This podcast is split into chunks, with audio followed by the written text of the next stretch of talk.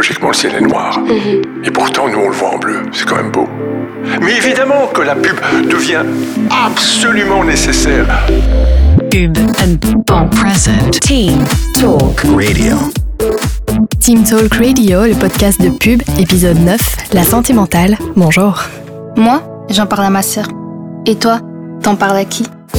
Marc Vossen, amoureux de ses filles et de sa compagne. Juriste de formation, artiste par passion. Optimiste de vie, car il est trop tard pour être pessimiste. Enthousiasmé par l'univers radio, dont il a fait son métier pendant 44 ans. Jeune retraité actif, allergique aux termes pension et retraite. Co-auteur d'un premier livre, Balancez vos ondes positives, ainsi que producteur et animateur d'un podcast collectif du même nom. Conférencier sur le leadership participatif, la communication impactante et l'information constructive. Il réalisera très bientôt un de ses rêves, jouer un spectacle seul en scène. Les dates sont fixées. Bonjour et bienvenue dans Team Talk Radio, le podcast de Pub Magazine. C'est Marine qui vous parle, je suis de retour dans le long voyage au Canada. Avec le Willy Waller 2006, là, ça va te prendre deux fois moins de temps pour éplucher des patates. Merci à ma collègue Astrid d'avoir assuré pendant mon absence. Bisous Astrid. Mon invité aujourd'hui c'est Marc Vossen. Marc, Oui? c'est Marc. Oui! Marc, Salut Marc, je suis ravie de te recevoir. Merci Marine. Bonjour. Bah, bonjour. Marc, je vais te poser une première question. Comment ça va? Mais en vrai, ça va. Alors, je me sens bien. J'aime d'ailleurs bien dire je me sens bien. Je dis pas ça va parce que je trouve que c'est assez euh, assez neutre. Euh, ça va, ça va, oui, ça va, ça va, ça va. Je me sens bien. Euh, je connais une chouette partie de ma vie. C'est vraiment un moment professionnellement euh, super. Je continue à faire ce que j'aime faire. Je communique, je transmets, je partage beaucoup et je trouve ça très très très très chouette. Alors tout n'est pas parfait, mes filles ont quelques difficultés de santé, donc ça, ça va un peu moins bien parce qu'un papa qui euh, ne peut pas euh, aider ses filles dans ce cadre, je, je suis là à leur côté, mais je sais pas faire grand-chose. C'est perturbant.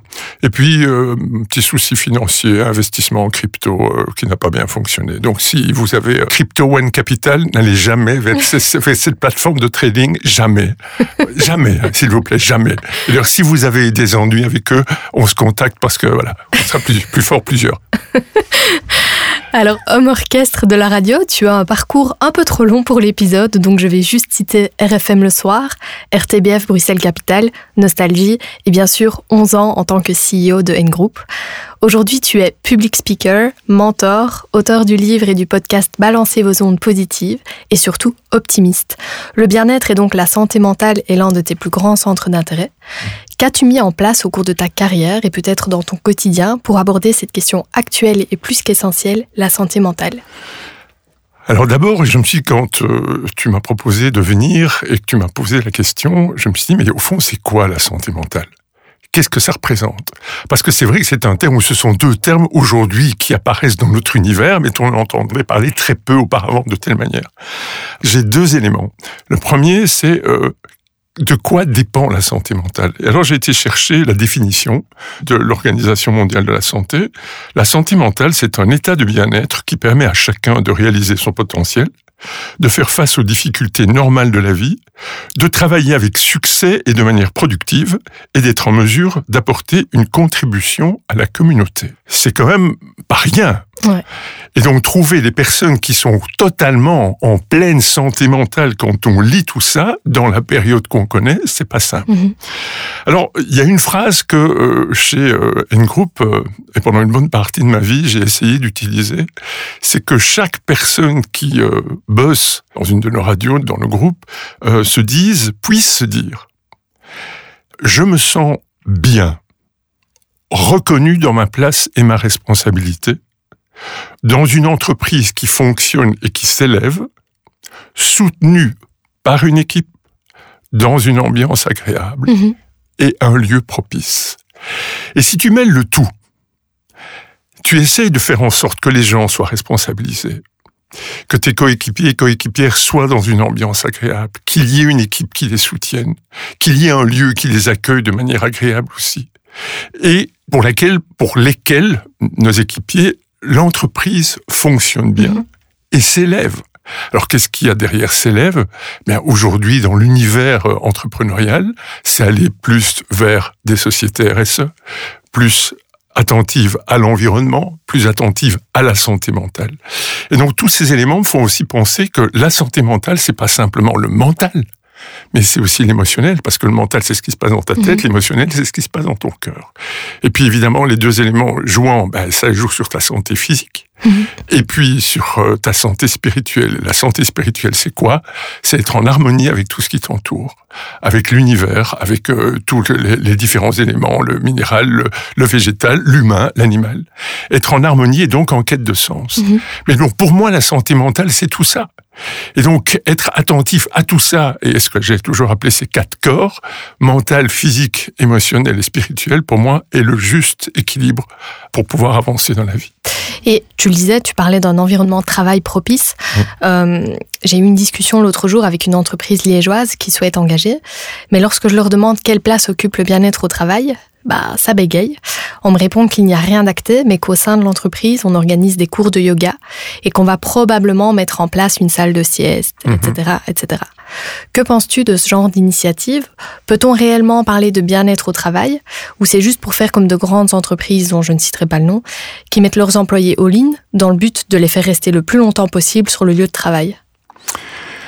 Alors, je trouve que d'abord, l'idée d'agencer les bureaux un peu comme si on était à la maison. Il y a, euh, j'ai constaté il y a, il y a quelques semaines qu'en fait, euh, chez nous, nous avions travaillé depuis le début de l'installation de Nostalgie Énergie Ensemble dans les bureaux il y a 13 ans. On a utilisé le Feng Shui, qui est donc la psychologie de l'espace, faire en sorte qu'il y ait une harmonie entre l'être humain, les êtres humains et l'environnement, et que chacun s'y sente comme à la maison. Mhm.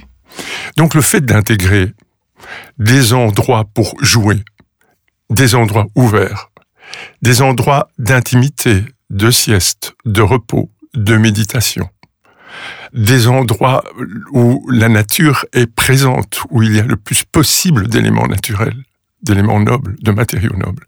Et puis de la transparence, pas dans le droit caché où on a l'impression. Et si vous mettez les premières lettres de tous ces éléments, ça vous fait le mot point, P-O-I-N-T. Et donc, je trouve que l'idée est super et je pense que l'ensemble des entreprises doivent aller dans ce sens-là. Sauf que Mhm. le matériel, évidemment, ne suffit pas. C'est l'état d'esprit. Mhm. Et l'état d'esprit, c'est quoi? C'est dans quel but est-ce que vous faites en sorte que... Quelle est l'intention que vous mettez pour que les gens soient bien, qu'ils restent le plus longtemps possible, pour pouvoir faire en sorte que la boîte fonctionne et finalement ne pas vraiment faire attention aux gens? Ou vous faites vraiment attention aux gens, vous êtes bienveillant, vous êtes confiant, vous êtes authentique, et vous leur donnez la possibilité effectivement de vivre le mieux possible leur expérience sur leur lieu de travail. D'ailleurs, le terme travail est à bannir. Mhm. Je rappelle, travail, racine latine de tripalium, instrument de torture. Donc quand vous dites que vous allez au travail, Ah vous allez vous faire torturer. Voilà, c'est un petit clin d'œil. Quel Mais mot donc, emploierais-tu du coup? J'aime bien utiliser le mot. mon- je, vais, je vais exercer mon métier, ma profession. je vais euh, agir, je vais euh, produire des activités, je, je vais œuvrer, j'en sais rien, Mhm, tu vois. mhm. Et le mot œuvrer, j'aime bien parce que ça donne une dimension un peu plus. Mais j'essaye d'éviter, c'est pas toujours possible, le mot travail. Et donc, dans ce cadre, si nous n'avons pas, à côté du chouette lieu dans lequel nous sommes, un état d'esprit positif, constructif qui nous amène plus loin, ça ne fonctionnera pas. Mhm. Il faut vraiment qu'on ait l'intention que les personnes qui travaillent dans le lieu, dans cette entreprise, ben, qu'il y ait de la bienveillance. Et alors, j'ai, si tu me permets encore, Marine, j'ai quatre mots géniaux. Quatre mots idéaux, quatre mots simples, quatre mots euh, qui euh, sont euh, en fait des clés absolues pour moi de la bienveillance du bien-être. Le premier, c'est bonjour. Dire bonjour à quelqu'un qui croise, ne pas l'ignorer, le regarder dans les yeux euh, et lui demander non pas un ça va juste comme ça, mais un vrai ça va. Euh, bravo, bravo pour ce que tu fais, bravo, merci. Troisième mot. Alors c'est plus, plus difficile dans le monde professionnel, mais je t'aime. Et donc utiliser le fait que, alors je fais attention à toi, je prends soin de toi. Le mot je t'aime est un mot puissant, le mot amour, mais cette conscience absolue que le mot amour n'est pas suffisamment utilisé dans le milieu des entreprises. Je parle pas d'Eros. Les Grecs ont trois mots pour parler d'amour. Eros, philia, agapé. Eros, on sait ce que c'est. Mhm. Philia, l'amitié. Agapé, l'amour universel. Je parle évidemment des deux derniers. Dans ce cadre-là, si on peut, et après on utilise les mots qu'on veut, attention à l'autre, bienveillance, peu importe, compassion, empathie, si on peut y mettre ce grain-là dans des lieux qui sont magnifiques et qui sont effectivement euh, améliorés, bah, c'est, on, on a tout gagné. C'est beau. Merci. Tu le dis toi-même dans un de tes posts LinkedIn, la plupart des médias nous donnent une vision anxiogène du monde, ils ne nous offrent qu'une partie de la réalité. Beaucoup d'initiatives existent pour contrebalancer cette tendance dépressiogène. C'est là qu'intervient ton podcast Balancer vos ondes positives. Balancez, balancez vos ondes positives. Positives. Quel rôle les médias ont-ils à jouer lorsqu'il s'agit de santé mentale? Bah, tout. Tout. Les médias sont des vecteurs de notre perception du monde. Tous les jours, la plupart des médias, la plupart, pas tous, aujourd'hui, heureusement, ça change, nous donnent 95% d'informations négatives. 95%. C'est énorme. Est-ce que dans ta vie, Marine, Mhm. est-ce que tu as tous les jours 95% d'enquiquinement et d'emmerde qui t'arrivent? Puis là, c'est trop parti en couille. Il y a d'abord eu la pluie. La loi de Murphy a décidé. Non. Heureusement. Et pourtant, c'est ce que énormément de médias aujourd'hui encore nous donnent. La question est pourquoi est-ce qu'on va continuer à s'abreuver à ça? Et en fait, j'ai fait un, un TEDx euh, sur ce sujet, sur l'information constructive. Euh, Si vous voulez aller le voir, euh, il est présent sur YouTube, Mhm. sur l'information constructive et comment est-ce qu'on peut transformer les médias. Mais il est évident que les médias transforment notre perception. Si nous allons vers des médias qui nous offrent pas, euh, on ne veut pas cacher la réalité. Des enquiquinements, des emmerdes, des trucs négatifs arrivent tous les jours. Et il faut en parler aussi. Mais qui au moins un équilibre 50-50, tu vois. Qu'on puisse parler autant d'initiatives positives que de difficultés. Et que quand on parle de difficultés, on essaie de trouver des pistes de solutions. On offre de l'espoir, des points d'humanisme. Et- et que dans ce cadre-là, si on parle des problèmes et de toutes les difficultés auxquelles on est confronté. Regarde au bout d'un journal télévisé, d'une lecture de presse, de l'écoute d'un journal radio. Regarde l'état d'esprit dans lequel tu es. Regarde ce que tu as retenu ou écoute ce que tu as retenu des infos. C'est dingue. Mais on retient d'abord les éléments négatifs. Et c'est aussi notre cerveau qui est comme ça. On retient d'abord ça. Et que, sache bien que pour une information négative, pour contrer ça, il faut cinq informations constructives. Ouais. 1 à 5. Donc, c'est un vrai boulot à temps plein de pouvoir tenter de contrer ça et d'être plutôt optimiste. Donc, oui, les médias euh, transforment notre perception du monde. Donc, balancer vos ondes positives dont tu parlais, l'objectif, c'est vraiment de voir, on parle de tous les sujets de la vie, il y a une dizaine de chroniqueurs, de chroniqueuses, on parle de tous les sujets de la vie, quels qu'ils soient, difficiles ou pas, mais chaque fois avec une vision optimiste. Et ça veut dire quoi? Avec une lumière au bout du tunnel Mhm. Qu'il y ait au moins une note d'espoir, tu vois. Eh bien, je trouve que dans chaque information, autant que faire se peut, et c'est pas toujours facile ni possible, mais autant que faire se peut, c'est un élément essentiel. Il y a une ASBL qui existe en, en Belgique qui s'appelle NewsX et qui effectivement essaie de décémer, de disséminer à travers toutes les réactions euh, de la presse euh, et des médias en Belgique, décémer cette parole-là, de tenter de trouver ce journalisme de solution, cette information constructive. Important, essentiel. Et alors, et alors, Marine, toujours commencer par soi. Comme mon pote Gandhi le disait. Soit le changement que tu veux voir dans le monde. Quelle est la première information que tu donnes quand tu arrives quelque part? Est-ce que c'est une information positive? Est-ce que c'est une information négative? Quand tu partages quelque chose avec quelqu'un, ça ne veut pas dire que tu veux cacher l'information négative, mais tu veux aussi parler de positif. Et donc, euh, puisque nous essayons de faire ça, mais il était évident que nous devons aller vers les médias qui nous offrent aussi Mhm. ce même type de tableau. Ok Marc, merci. Avec plaisir. On passe à la pub. R et Partenamut se demandaient déjà il y a un an où commence la santé. Par où commence la santé? La santé ne commence pas par les soins de santé, ça commence avant. En vous poussant à faire un pas de plus. Ça commence par un esprit libre, par de nouvelles habitudes, ou par découvrir de nouvelles saveurs? Parce que la santé commence par choisir le bon partenaire santé.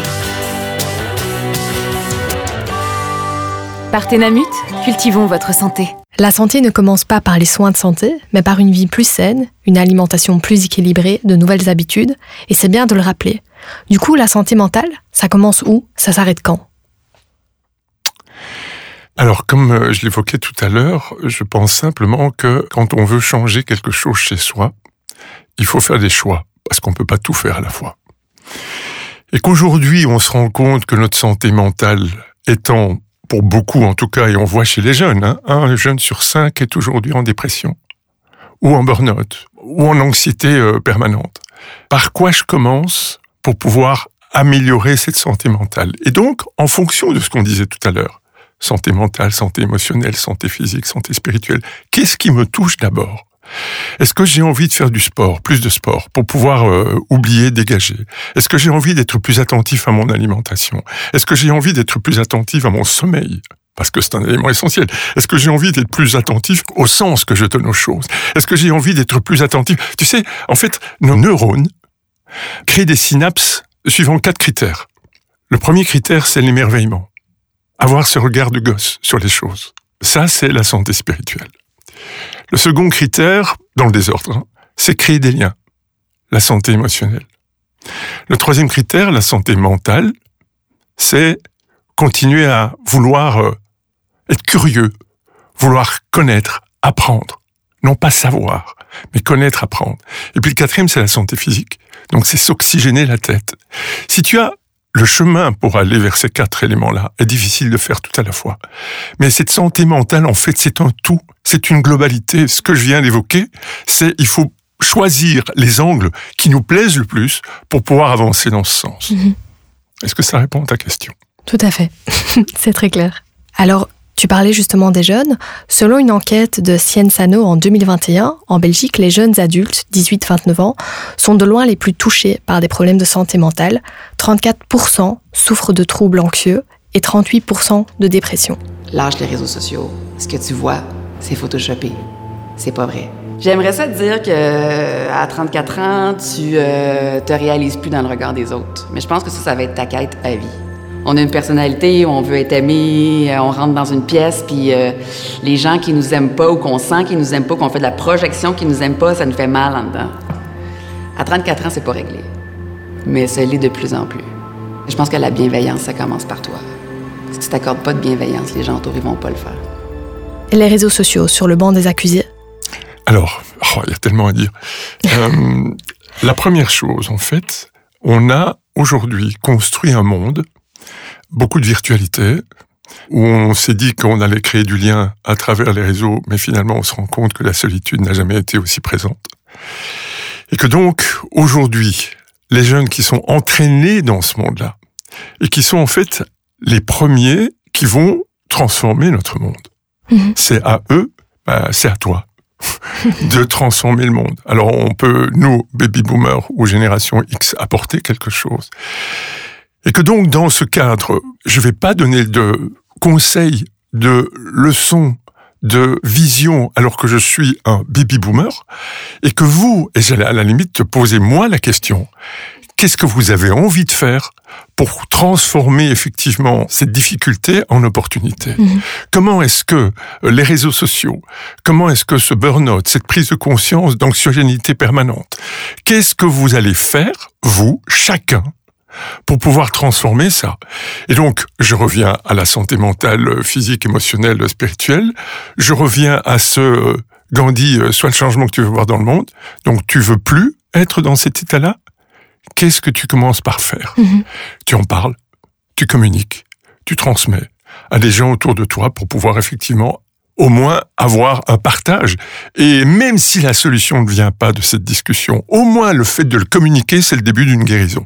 Ça ne veut pas dire que c'est euh, gagner d'avance, mais c'est la communication pour moi est un élément essentiel. Et communiquer comme on le fait maintenant, mhm. à 1m50 de distance, même si on a des micros entre nous et qu'on a des casses sur la tête, c'est de discuter, de se regarder dans les yeux et de partager quelque mhm. chose, de partager des émotions, de partager des difficultés, d'être dans des groupes d'amis qui vivent la même chose ou pas, mhm. mais qui peuvent effectivement s'apporter mutuellement quelque chose. Pour moi, c'est une clé, c'est le lien social, c'est la communauté, c'est la solidarité. Et on va voir apparaître de plus en plus de maisons On voit les cohabitants, on voit les maisons partagées, les habitats groupés. Ce sont des éléments essentiels pour retrouver ce lien social indispensable pour pouvoir sortir de l'ornière.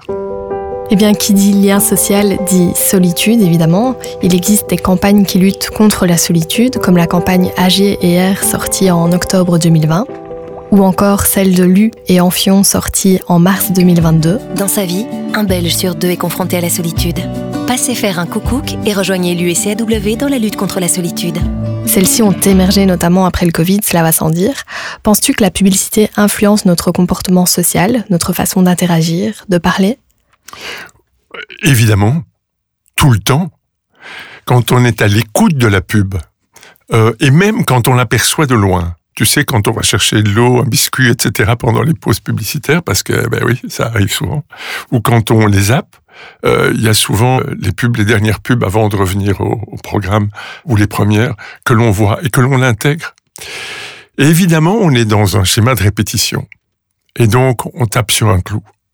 Le même, régulièrement.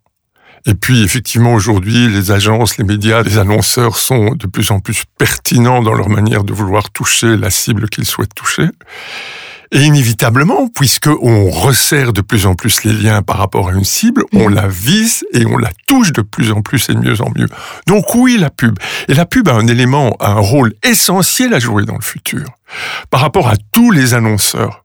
Il y a des tas de choses qu'on peut faire pour pouvoir faire évoluer la publicité dans le futur. Des tas d'éléments qui sont mis en place pour pouvoir faire en sorte que cette publicité apporte quelque chose de positif plutôt que de négatif. Apporte quelque chose d'ouvert plutôt que quelque chose de fermé. Et chaque investisseur, chaque annonceur a un rôle essentiel à jouer éliminer les pubs toxiques. Mhm. Alors, je vais être radical dans un certain nombre d'office que tous ceux et celles qui ont des produits qui sont, alors, comment déterminer qu'est-ce qui est toxique, qu'est-ce qui ne l'est pas On a beaucoup parlé du tabac. Mhm. Ok. L'alcool, nuit à la santé ou pas? Mais Ouais. Le, le sucre nuit à la santé ou pas? Euh, Ouais. Voilà. Ce sont des éléments dont on parle peu ou pas assez. Tous ces produits, et à la limite, il faut y aller euh, progressivement, parce que interdire d'un coup, c'est compliqué, c'est tout un, un système. Mais se dire que on a une vision loin et qu'on va sur ce chemin-là pour éliminer toutes les pubs toxiques, les produits toxiques. Évidemment, aujourd'hui, c'est facile, je suis plus patron de radio. C'est facile aujourd'hui de le dire. Cela étant, on en parlait déjà à ce moment-là, et de trouver le chemin pour y aller. John Fitzgerald Kennedy, hein, il a dit en 61, nous allons aller sur la Lune avant la fin des années 60. On ne savait pas comment. Il ne savait pas comment, mais il y est allé. Je pense qu'il faut avoir des rêves suffisamment grands pour ne pas les perdre de vue, Oscar Wilde. Et donc, effectivement, avoir une vision suffisamment grande pour pouvoir aller. Donc, on élimine toutes les pubs toxiques, on remplace par des pubs qui sont plutôt positives, on oblige les annonceurs à, euh, d'une manière ou d'une autre. Regardez ce que France Inter a fait. Ils ont euh, décidé, ils ont une charte aujourd'hui en termes de pub. Alors effectivement, c'est France Inter, ils ont des recettes euh, étatiques pour pouvoir avancer, bien sûr, mais ils ont quand même décidé de prendre le taureau par les cornes pour pouvoir éliminer une série de choses, et notamment les produits toxiques. Mhm. Je parlais du Canada tout à l'heure. Euh, S'il y a bien une chose que j'ai appris durant mon voyage, c'est la place que prend la santé mentale au sein des entreprises et dans le quotidien des Canadiens. Moins de tabous, plus de liberté. Les problèmes de santé mentale sont pris très au sérieux. En Amérique, on ose en parler, communiquer et en faire la publicité. Aujourd'hui, on se demande est-ce que tout le monde est fou? Bienvenue à Vérité et Conséquences. En Belgique, j'ai l'impression qu'on est plus frileux lorsqu'il s'agit de santé mentale. Alors il y a bien quelques agences qui travaillent le sujet, hein, en Flandre notamment, comme Famous Grey avec See My Pain pour Elan, un spot qui vise à rendre visible la souffrance mentale grâce à l'IA, ou encore un spot très immersif de Reading Minds signé Lucie pour The Flemish Center for Suicide Prevention, où la détresse est pensée mais pas partagée. Mensen zeggen mij vaak van, maar je ziet er toch helemaal niet? En net omdat de pijn niet zichtbaar is, is er veel onbegrip. Est-ce que tu as un avis sur ces spots? Oui, oui. Alors d'abord, euh, ces deux spots m'ont énormément touché. Mhm. Ils m'ont fait pleurer. L'un et l'autre. Ces deux mecs dans la bagnole qui euh, n'osent pas se euh, parler, ils pensent, mais ils ne se parlent pas. Et puis à un moment, il y a un des gars qui commence à parler et ça ouvre effectivement les perspectives. C'est ce qu'on disait tout à l'heure. Communiquer, communiquer, c'est le début de la guérison. Partager. Et la deuxième chose, euh, le deuxième spot, c'est euh, on voit notamment une autiste qui, euh, grâce à l'intelligence artificielle, peut partager avec ses amis et ses connaissances les images, ce qu'elle sent, ce qu'elle vit, et c'est porté en image. Et donc ses collègues amis voient ce qu'elle ressent, ce qu'elle vit, les images qu'elle a. Et ça, c'est prodigieux. Donc le fait de pouvoir créer avec les technologies aujourd'hui et dans ce cadre-là, regarde ces pubs magnifiques qui ouvrent des perspectives géniales. C'est dans ce sens évidemment qu'on peut aller. et que d'une manière ou d'une autre, les agences, les médias, les annonceurs doivent pouvoir apporter des éléments constructifs à la manière de vivre. Et donc, on parlait des jeunes tout à l'heure, si on peut leur apporter aussi dans leurs difficultés, leur détresse, des images comme celle-là, des histoires, des récits, parce qu'on est dans les histoires et dans la narration, si on peut les porter plus loin grâce à ça, mais évidemment que la pub devient absolument nécessaire pour pouvoir construire ce monde différent d'aujourd'hui et de demain. J'ai une autre question. Comment communiquer visuellement sur les problèmes de santé mentale sans stéréotyper ou affecter les personnes qui en souffrent? Ah, purée, ça. Ça, c'est une question compliquée. Je peux dire que je ne sais pas parce que j'ai pas réponse à tout. Mhm. Euh, je sais pas comment communiquer visuellement. Et je suis pas sûr, en fait, que je sois la meilleure personne pour le faire.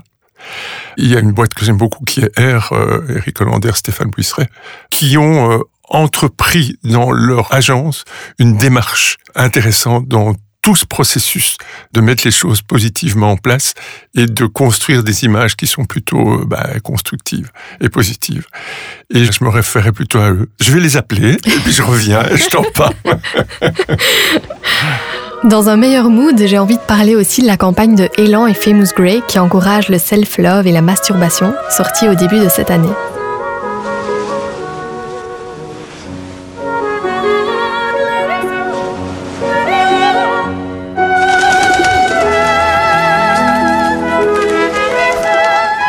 Alors Marc, le fait de simplement identifier le problème ne fonctionne plus. La publicité doit apporter quelque chose de plus concret, des solutions.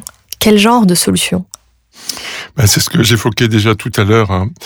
en partant du départ, c'est de dire, OK, d'abord se poser les questions, quand on est annonceur, quel est le produit que j'ai? Est-ce que ce produit fait du bien? Se poser réellement la question. Alors effectivement, il y a des produits qui sont euh, mauvais, et je le sais, et je dois les vendre parce que c'est ma boîte. Comment est-ce que je fais? Je casse ma boîte, je détruis ma boîte, c'est fini, terminé, ou est-ce qu'on a encore besoin de moi?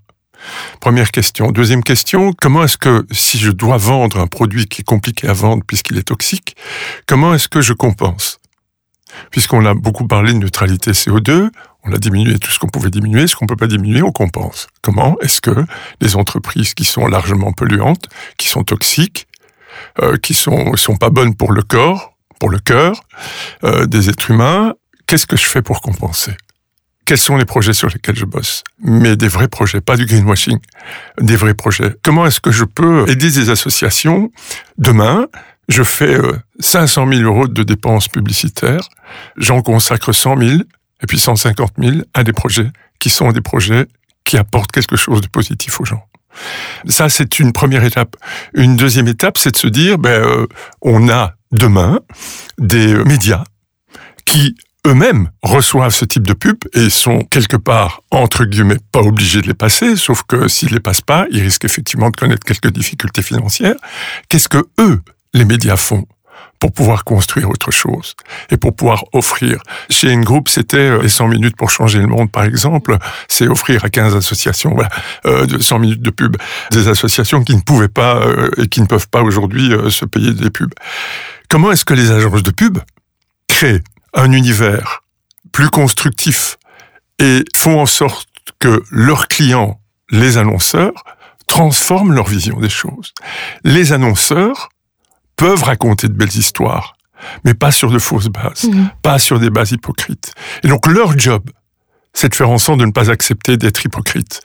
Et donc de verser dans le côté plutôt lumière de la force que le côté sombre de la fin. Donc c'est pas simplement les annonceurs, c'est les médias, c'est les agences, et c'est tous les intermédiaires. C'est pub, Mhm. c'est le magazine pub, c'est effectivement aussi comment, et vous le faites, vous participez à ça. Vous avez aujourd'hui une autre vision des choses. Vous apportez quelque chose de différent. Eh ben, c'est exactement la même chose. Nous sommes tous dans le même bain. Nous vivons tous de ces, euh, aujourd'hui, produits qui sont pas nécessairement bons pour la santé. Comment est-ce qu'on fait pour les édulcorer, pour les éliminer progressivement et pour faire place à autre chose? Est-ce que ça te parle? Complètement. Merci Marc. On passe à la rubrique What If. What if? Si tu étais un animal, tu serais? Un goéland. Parce qu'il est maladroit. Ok. Je suis maladroit. Si tu étais une couleur.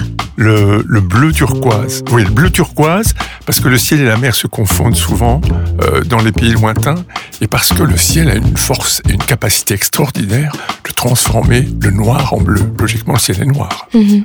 Et pourtant, nous, on le voit en bleu. C'est quand même beau. Mhm. Si tu étais une chanson Euh, Barry White, Let the music play. Wow. Oui, Barry White, Barry White, Barry White. Si tu étais un moyen de transport, Euh, le vélo, un média, nostalgie. une saison, Le printemps et surtout le mois de mai. un bouquin, Le livre que j'ai, euh, euh, ouais, que j'ai adoré, adoré. Si c'était vrai de Marc Lévy. Je pense que c'est son premier bouquin. Après, voilà, il a, il a changé un peu de style. Enfin, mais ce premier bouquin était et son histoire était juste extraordinaire. Mhm. J'ai adoré. si tu étais un vêtement, Euh, euh, une chaussette. Parce que parce que la chaussette donne chaud aux pieds que j'ai souvent froid aux pieds donc je, je veux bien être une chaussette. Intéressant. si tu étais un aliment, un aliment. Oh ça c'est compliqué ça. Un chicon un chicon. un chicon je serais un chicon oui j'aime bien les chicons je sais pas pourquoi je serais un chicon Et enfin, si tu étais une humeur. optimiste What if? Super Marc, on passe à la rubrique hors briefing.